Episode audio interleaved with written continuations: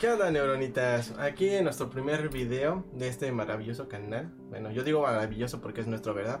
Pero pues bueno, mm, nosotros creamos este canal con este nombre que es Partidas Mentales porque vamos a hacer en conjunto de la psicología un canal de entretenimiento en el cual vamos a abarcar lo que son los temas pueden ser un poco este tabús o tediosos de lo que es este la salud la salud mental pero que es muy importante de saber con algo que pues a todos nos gusta no que es el entretenimiento el jugar el este sacar una que otra risita no entonces este pues nosotros somos dos como acabamos como están viendo acá mi mi, mi, mi hermana cómo te llamas vale a mí me van a conocer como Marisol Berger Marisol Berger, muy bien. A mí como Kevin Berger, no quiero decir sus otros apellidos, pero bueno, está ahí, déjenlo, ¿no?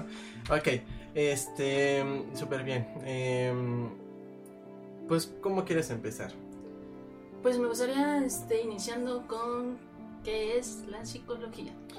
Pues qué buena pregunta, porque es importante que nosotros sepamos por lo menos un poco eh, la diferencia entre cada enfoque durante los videos vamos a estar explicándoles, eh, tanto tú como yo obviamente, eh, las diferencias que tiene cada enfoque y qué enfoque les puede ayudar a ustedes, en este caso, más eh, con lo que están sufriendo, ¿no?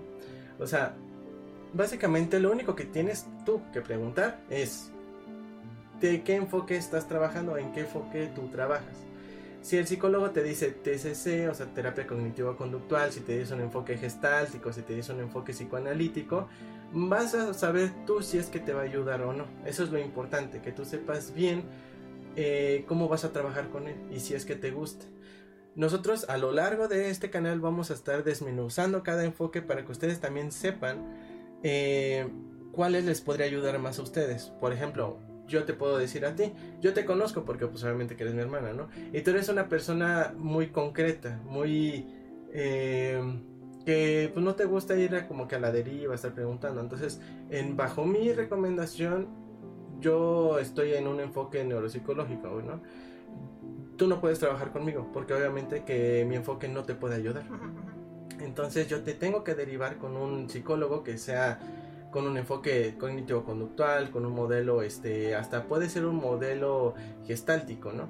Entonces eso es lo importante, el preguntar bajo qué modelo, bajo qué enfoque trabaja el psicólogo y con eso vas a partir, porque es importante saber que tú estás pagando para poder, para poder recibir ayuda. No es que tú tengas que como tal pensar que cualquier profesional te va a ayudar, no, o sea, nosotros estamos para ayudarles a ustedes, ¿no? Para ayudarle a ti, para ayudarles a ustedes, o sea, nosotros buscamos bajo esta rama, bajo esta, bajo este enfoque, el ayudar la mayor capacidad de gente de la mejor manera. Entonces esa sería la pregunta. ¿Bajo qué enfoque, bajo qué modelo tú trabajas? Y con eso vas a saber si tú te puede, te puede beneficiar o bien como no. Aquí también abarca otro que es el rapport. El cómo tú te conectas con tu psicólogo, con tu terapeuta es muy importante. ¿Por qué? Porque si tú estás hablando con un terapeuta y el terapeuta es de ese tipo de gente que, pues no sé, que siempre está así como que doblado de las manos o que te diga, ¿sabes qué? Pues sí, tú cuéntame, ¿no? Y no te dice nada, no te, no te, retroalimenta, pues bajo tu forma de ser, pues puede ser que no haga un buen match, ¿no? O sea, que no haga una buena conexión. Y eso no va a ayudarles tanto a ti, bueno, al psicólogo sí, porque pues le vas a pagar, ¿verdad?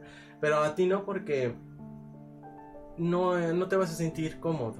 No les estoy diciendo de que si no se sienten cómodos en la primera sesión ya se vayan, porque muchas veces el psicólogo necesita saber más información sobre ustedes antes de este, partir sobre una, sobre una retroalimentación, ¿no?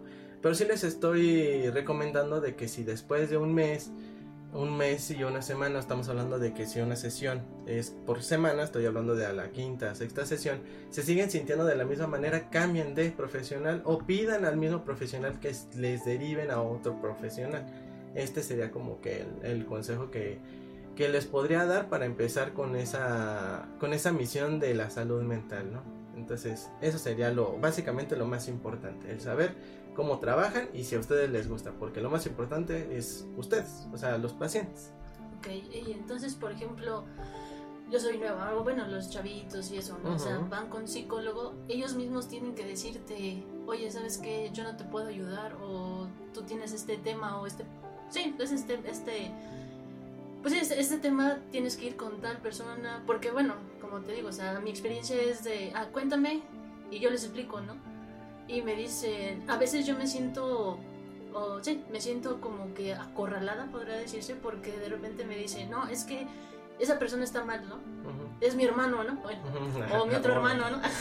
y de cierta forma hasta, no sé si digamos que hasta nuestra misma mentalidad hace que empieces a distorsionar las cosas, me explico al punto en el de, ah, no, entonces él es, él es el malo, ¿no? Él es el que, y realmente no, o sea, tú le estás explicando de una forma y de cierta manera ellos como que...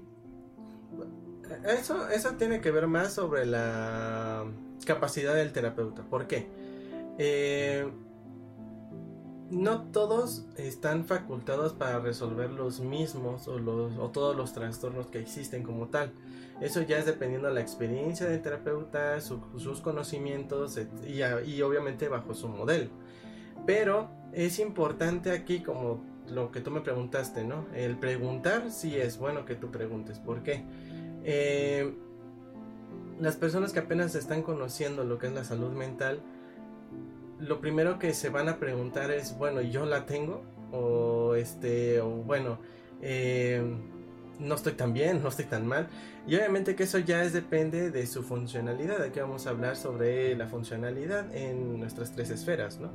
Nosotros tenemos como personas eh, varias esferas, ¿no? Pero las principales son lo que es la social, la familiar y la laboral. En este sentido, eh, la familiar pues engloba a tus padres, tíos, o, círculo familiar primario, ¿no? Eh, lo social pues puede abarcar tus amigos en la escuela, tus este, conocidos, nuevas relaciones, etcétera, ¿no? Y eh, lo que es la, pues la laboral, pues es tu trabajo, cómo te va en tu, si es que estás satisfecho con tu puesto, si estás motivado para salir, ¿no? Adelante, ¿no? Entonces, eso es importante que nosotros sepamos, esas tres esferas.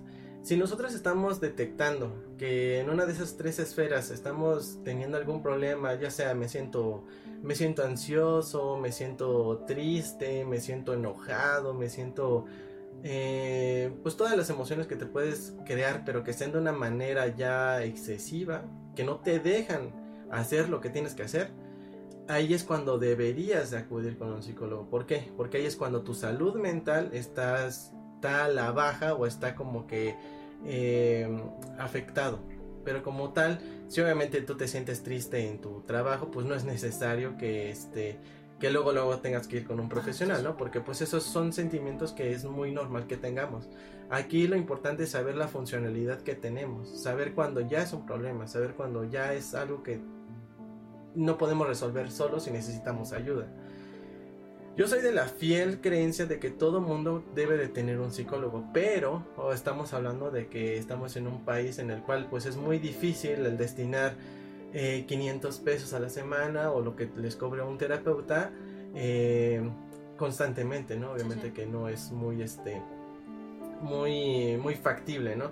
Por eso es que también este es nuestro objetivo de este canal, el que ustedes también sepan cuándo es cuando deberían de acudir por lo menos a una revisión o por lo menos a que lo a que hagan un tipo de este de reconocimiento o conocimiento, ¿no? Y eso es lo importante en este sentido. Entonces, para hacer un resumen mm, corto es saber si somos funcionales en esas tres esferas, en nuestras eh, las esferas que acabo de mencionar y hacer un tipo de, este, de retroalimentación. Si tú te sientes bien en todas tus tres esferas, pues no tendrías por qué. Si tienes las posibilidades económicas, sí, eso es definitivo, ¿no? ¿Por qué? Porque no solamente el psicólogo les va a ayudar a, este, arreglar algún problema que hayan generado o que se hayan, este, hayan tenido, ¿no? Sino que también les ayuda a ustedes a mantener esa salud mental, a ser asertivos, a tener un tipo de, de, este, de, como tú lo dices, de no tener una distorsión de la realidad, sino tener un tipo de, este, de realidad constituida en la norma de la gente, ¿no? O sea, de lo que nosotros podemos decir, entre comillas, normal. Entonces, básicamente, esa sería como que la, nuestra recomendación. ¿Qué más? Ah, pues ahora sí que este, tocando, ahora sí, pequeños o pequeñas definición de lo que vamos a, a ver, este, qué tipo de enfoques hay. Ok, aquí me gustan mucho los enfoques porque es como los médicos, ¿no? O sea, si por ejemplo tú tienes un problema este del corazón, pues vas con el endocrinólogo, ¿no? O sea, si tienes algún problema este, del cerebro, pues vas con el neurólogo, ¿no? Entonces es algo similar. ¿Por qué? Eh, el mundo de los trastornos mentales es muy amplio. Eh, tenemos tanto de personalidad como de, del estado del ánimo, alimenticios, tenemos eh, trastornos que engloban hasta eh, daños neurológicos, ¿no? Y obviamente que eso lo vas a encontrar ya especificado pues en un libro, en un manual, en este caso en, el DSM-5, ¿no? En el manual de diagnóstico médico de los trastornos mentales, ¿no? Pero básicamente nuestra tirada, como ya les dijimos, no es enseñarles así tal cual son las cosas, sino siempre sencillamente este, distinguir las cuestiones. ¿no? Hablando de los enfoques, voy a hablar de los más este, relevantes a nivel clínico, porque también tenemos que recalcar que la psicología no solamente es a nivel clínico, médico o la salud, ¿no? sino también abarca lo que es eh, la psicología educativa, la psicología organizacional, la psicología de, del deporte, psicología forense, etcétera, etcétera, ¿no? Pero mi enfoque es clínico y yo les mentiría o sería un poquito, este, muy ambiciosa de mi parte el, este, el explicarles de una manera más específica, no sé, algo sobre otro enfoque que pues no es el mío, ¿no? Entonces, pues bueno, en el clínico nosotros tenemos enfoques muy importantes o de los más grandes, que es el cognitivo conductual, conductista, el psicoanálisis, en este caso también tenemos lo que es la terapia gestáltica, la corriente este, humanista, eh, corriente, eh, pues sí, como apenas se va iniciando la neuropsicología, pero esas serían las más grandes, ¿no? Entonces, si por ejemplo a lo largo de los videos vamos a estar viendo, por ejemplo, qué es un enfoque o qué es una corriente humanista, qué es una corriente este, gestáltica, qué es una corriente cognitivo-conductual, ¿no? Básicamente, para hacer una diferencia entre las que te acabo de decir, psicoanálisis, eh, partimos de Freud, partimos del inconsciente, preconsciente y, este, y consciente, y de ahí se va manifestando. Cosas del pasado que generaron algún trauma en tu niñez van a ver repercutidas en el aquí y en el ahora bajo eh, bajo ese enfoque bajo ese modelo se le llaman este actos fallidos se le llaman este como que eh, los sueños tienen que ver con ese tipo de, traumas no eso para la corriente psicoanalista no para una corriente cognitiva conductual vamos a juntar lo que son las funciones mentales superiores en este caso sería eh, lo que es la, este, la atención, la memoria, todo lo que es la cognición como tal, en combinación a la conducta. O sea, combinar lo que es la cognición con la conducta, por eso es cognitivo-conductual. Nosotros vamos a tener una funcionalidad cognitiva bien, vamos a tener una conducta pues bien, ¿no? Si nosotros cognitivamente estamos afectados eh, bajo un trastorno depresivo, pues nuestra conducta va a actuar de forma depresiva. Entonces, ese es la como el conjunto de estas dos, este, dos ramas, ¿no? El conductual, el modelo conductual como tal nada más enfoca a las conductas. Se da una, una explicación a tu forma de a través de tus conductas, ¿no? Eh, es un poco más, este, es muy amplio, pero ya no se utiliza tanto porque no tiene buenos, no, no he visto que haya buenos resultados, ¿no? O sea, por eso es que se combinó el cognitivo con el conductual, ¿no? Y la corriente humanista es una corriente que surge allá de, toda la manifestación hippie con filósofos o en este sentido pues no son filósofos son como psicólogos pero con una corriente filosófica eh, como Maslow como este acuerdo del otro pero pues ahí lo, lo cortamos y se lo Entonces surgen como de esos, ¿no? Entonces aquí básicamente lo que la mayoría conoce es como la pirámide de Maslow, ¿no? En el cual es eh, entre más grande sea la base, o sea, entre más abajo esté la base, son las como que las necesidades más este más globales que nosotros vamos a requerir, ¿no? O sea, por ejemplo, las necesidades de comer como primer punto, o sea, las biológicas, fisiológicas, Después vamos a tener otras necesidades como lo que es la, este, la aceptación social, el relacionarnos, etcétera, y hasta el último vamos a tener las necesidades de autorrealización, en el cual tú te vas a sentir bien con lo que tú eres, ¿no? Entonces básicamente es esto, pero pues lo vamos a ir explicando obviamente más. Entonces bajo tu forma de ser, tú vas a decir, ah, oye, ¿sabes qué? Este, pues yo soy más como que que me gusta que me gustaría que fuera más este integrativo la situación ah, pues bueno, yo voy a ir con un, este, con un cognitivo conductal, ¿no?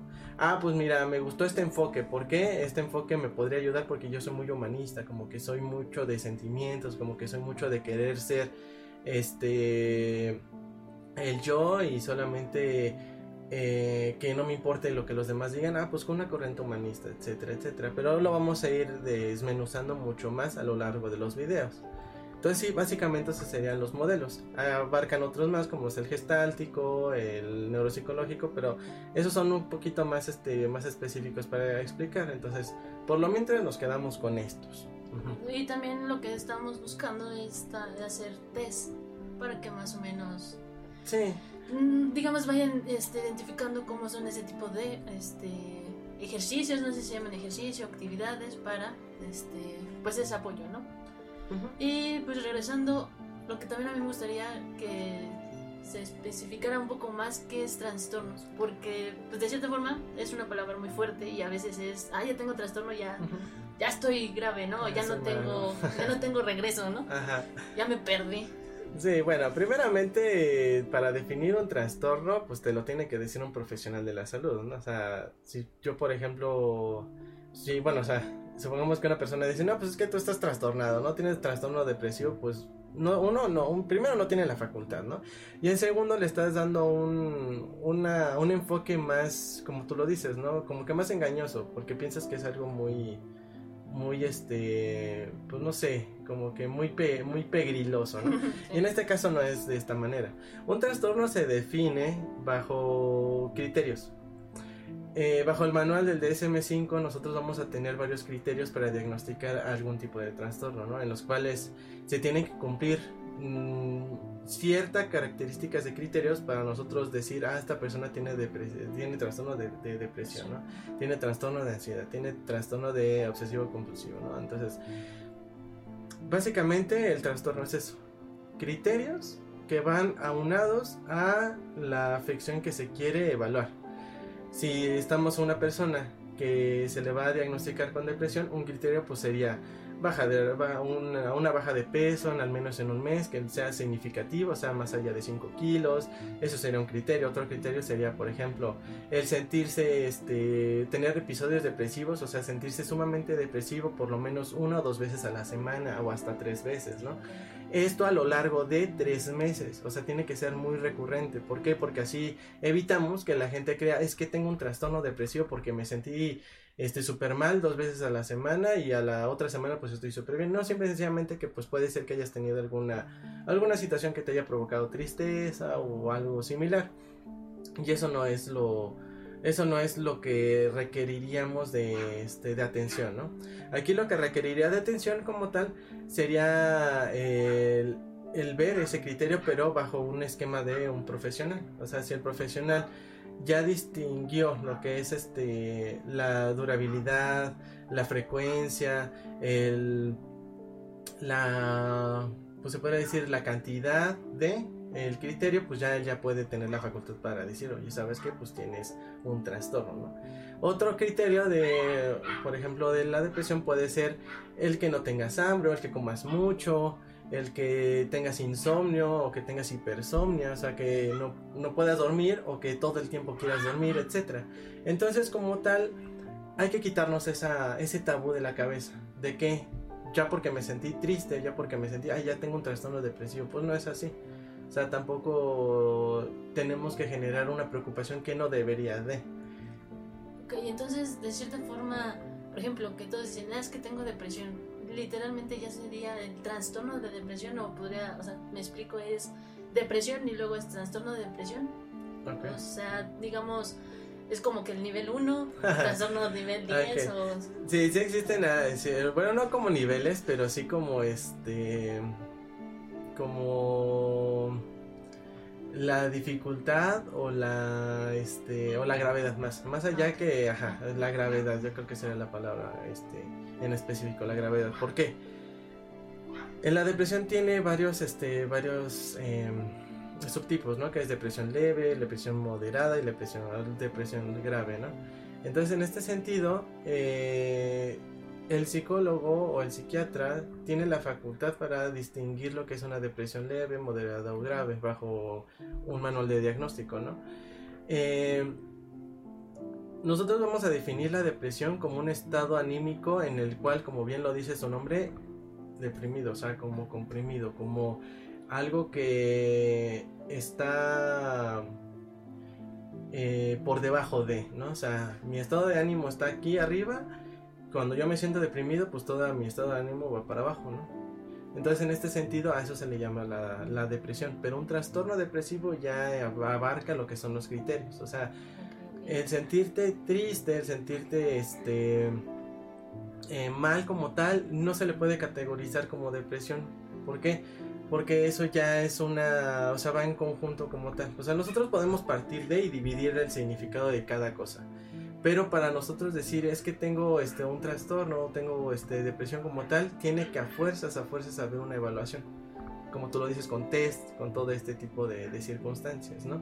Una evaluación ya este, más dinámica, ecológica, en el cual se vea eh, inmiscuida cómo es la persona, sin, en conjunto con una prueba psicológica, con un test psicológico, pues puede albergar una mayor confiabilidad de que sí estamos hablando de un trastorno depresivo un trastorno de algo. Pero pues sí, no se preocupen, no es como que ya seamos tristes y ya tengamos todo de depresión, ¿no? Aunque sí hay que tener cuidado porque, ojo aquí, nosotros eh, nos estamos bueno, no nos estamos, sino ya estamos en una pandemia nueva y es la pandemia de la depresión. Esto es un tema muy interesante que igual en algún otro video lo vamos a, plantear porque em, post-COVID la nueva pandemia es la depresión por todas las situaciones que pues vivimos, ¿no? Pérdidas, pérdidas familiares, recluimiento, la ansiedad que genera eh, al volver a la nueva normalidad en este sentido, pues generó una nueva pandemia, ¿no? O sea, se ha este se ha experimentado una alta, una alza en personas de, con trastorno depresivo post la pandemia, ¿no? Entonces sí, entonces este, eso sería lo, lo más importante.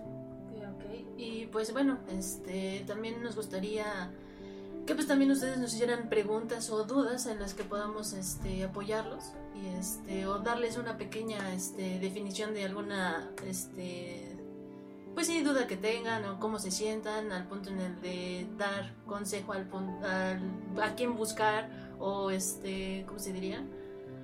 Pues sí, mandar con cierta este tipo de persona para que en ese caso les estuviera ayudando o este pues sí indicando cómo cómo este salir de eso no y pues bueno el primer tema que llegaremos a tomar sería lo que es la la ansiedad Ok, la ansiedad. aquí, como bien lo dijo este Carla, eh, me he dicho Marisol. ¿Y Carnala? Ah. ¿Cómo? Ya ves que me he dicho Marisol. Ah, sí, perdón. no eh, quería decir mi nombre. Ahora sí, ok. Aquí, como bien lo dijo a mi carnala, este, es importante el saber eh, que el pedir ayuda no significa verte débil, ¿no? O sea, porque yo creo que es el más grande tabú al momento de querer ir a un psicólogo o a algún profesional de la salud, ¿no? Porque bajo nuestro esquema de personalidad lo podemos ver como una debilidad, pero realmente no es así, es una oportunidad de crecer, es como yo lo veo. Entonces, hay que tener en mente ese punto, ¿no? El que nosotros como canal vamos a, entretenerlos y además a darles ese tipo de recomendaciones, ¿no? Porque aquí no venimos ni a diagnosticar, ni a hacer como que ustedes también se autodiagnostiquen, sino simple sencillamente que tengan las herramientas y que se interesen más sobre el tema y compartan lo que es esta, esta información, ¿no? Entonces sí, como primer tema estamos hablando sobre la ansiedad. En este sentido podemos diferenciar la ansiedad del miedo, pero que a la vez se, este, se complementan. ¿Por qué? pues yo le puedo preguntar a mi carrera, ¿no? O sea, para ti, ¿qué es el miedo? Bueno, el miedo para mí o cómo yo me comporto con el miedo es que me da muchas ganas de huir. O sea, tuve algunas experiencias cuando era pequeña que hacía algo y en vez de afrontarlo, era mi primer impulso fue es correr, ¿no? y de cierta forma este, eso es lo que hace que yo empiece a tener esa pues esa sensación, ¿no? Y de ahí eh, radica lo que llega al punto de esa ansiedad de yo quería hacerlo, pero no lo hice, ¿no? Okay, aquí, aquí es muy importante, ¿por qué? Porque ella es evitativa. Eh, eh, cuando, eh, en el miedo tenemos tres... ah, bueno, para primero, a mí me gusta mucho el partir del, del, inicio. Nosotros, pues, nuestra naturaleza al principio, o sea, en las primeras este, civilizaciones, pues era salvaje, ¿no? Ah, sí.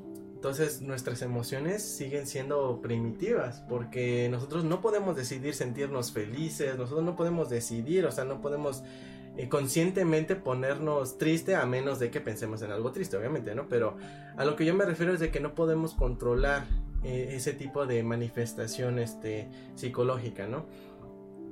A lo que yo voy con esto es de que la ansiedad o el miedo se presenta de tres formas y es como bien mi canal lo, lo, expuso, ¿no?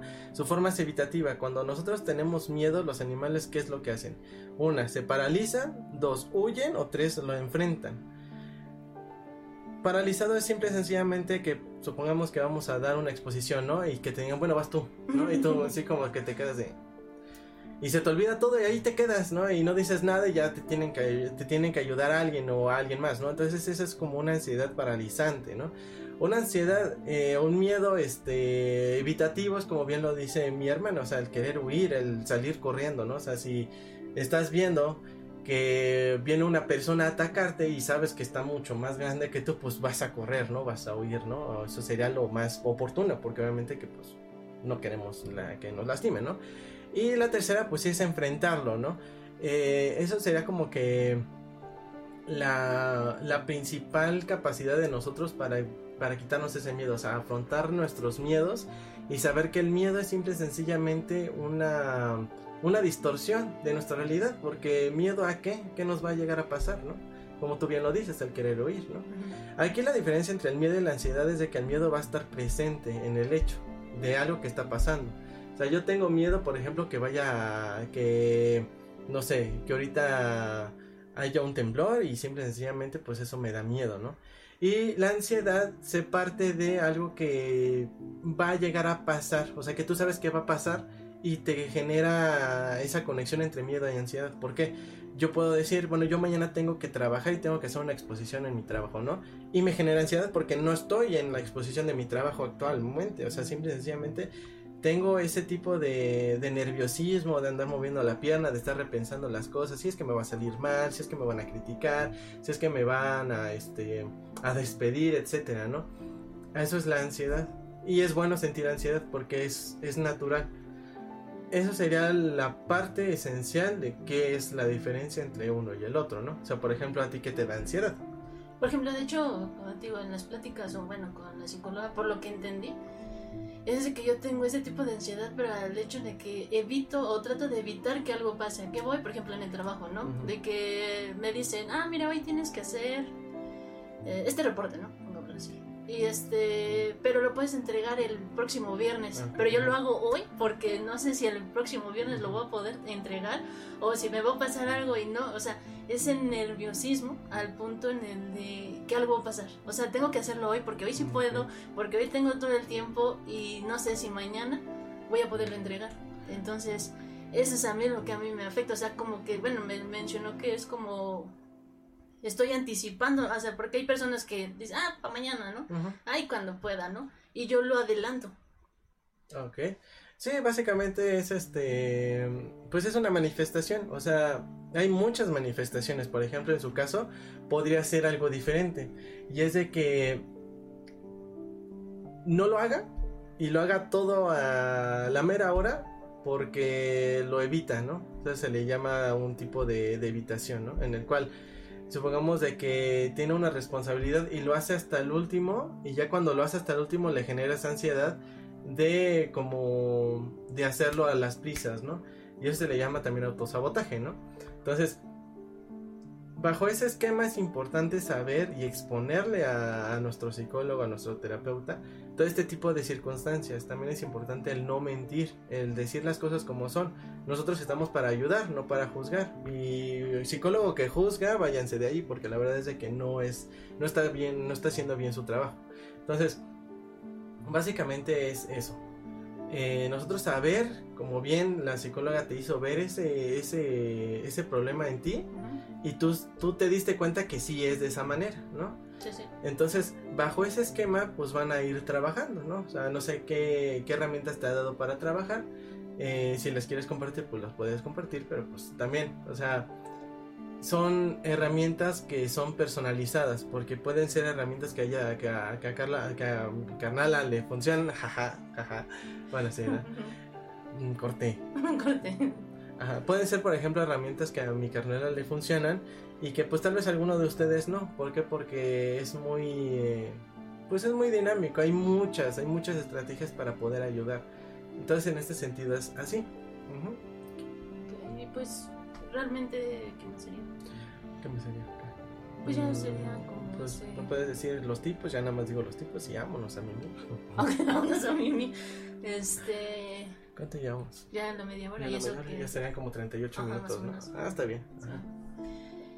¿Y qué quedamos? Ah, sí. Ah, bueno, y los tipos, así. O, por ejemplo, ¿qué tipos de ansiedad hay? Ándale, Y bueno, y tocando lo de la ansiedad, ¿qué tipo de ansiedad hay? Bueno, aquí, como ya lo dije, se pueden distinguir por los criterios.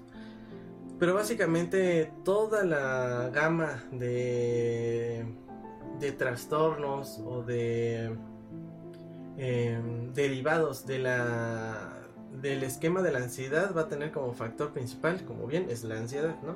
Nosotros vamos a tener trastornos como por ejemplo el mutismo, ansiedad por separación, vamos a tener el trastorno obsesivo compulsivo, vamos a tener una fobia, todas las fobias que existen van a partir de ahí, de la ansiedad, de ese miedo. ¿Por qué? Pues una fobia básicamente es miedo a, algo, ¿no?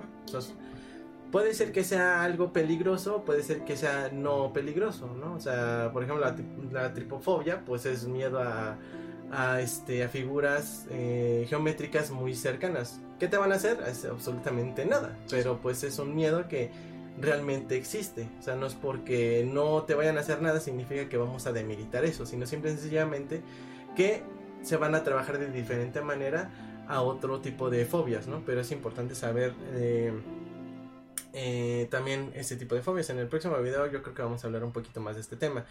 También entran ahí lo que es este trastorno de pánico, la ansiedad generalizada eh, y entre otras, ¿no? Pero pues básicamente eso sería la, la, como un pequeño resumen de lo que es la ansiedad.